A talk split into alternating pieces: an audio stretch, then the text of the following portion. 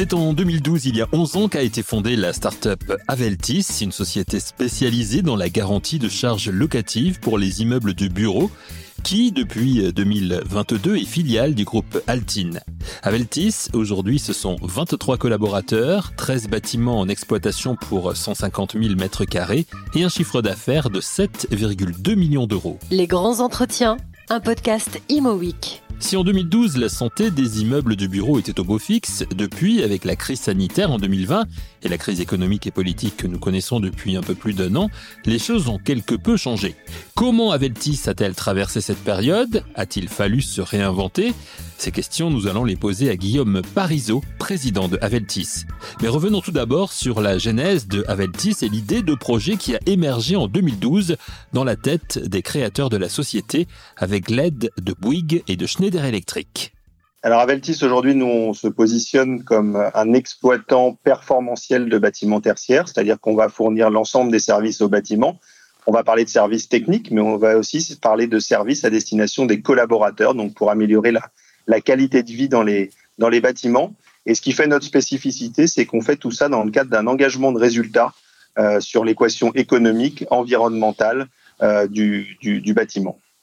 Alors si on revient effectivement à la, à la genèse, euh, la genèse, en fait, c'est cette conviction sur l'engagement de résultat que le métier de maître d'ouvrage, de promoteur, ne pourra pas se résumer uniquement à un objet. Il va se résumer à la promesse d'un fonctionnement de bâtiment. Et donc, euh, ben, on, on, doit, le promoteur doit euh, se soucier de ce qui va se passer après, puisque quand il prend une promesse euh, importante, comme c'était le cas si on remonte effectivement à la Genèse en 2012, on est au lendemain du Grenelle de l'environnement et euh, certains promoteurs veulent prendre euh, le lead sur cette performance du bâtiment, créant par exemple des bâtiments énergie positive. Et un bâtiment énergie positive, c'est dans la vie du bâtiment qui va être énergie positive. Et donc, bah, il faut quelque part un relais pour cette promesse commerciale qui reste pendant la vie du bâtiment et qui s'assure que le bâtiment atteint les objectifs qu'avait euh, envisagé euh, le maître d'ouvrage. Donc, c'est exactement ce que s'est proposé de faire Aveltis, donc au départ sur les sujets énergétiques.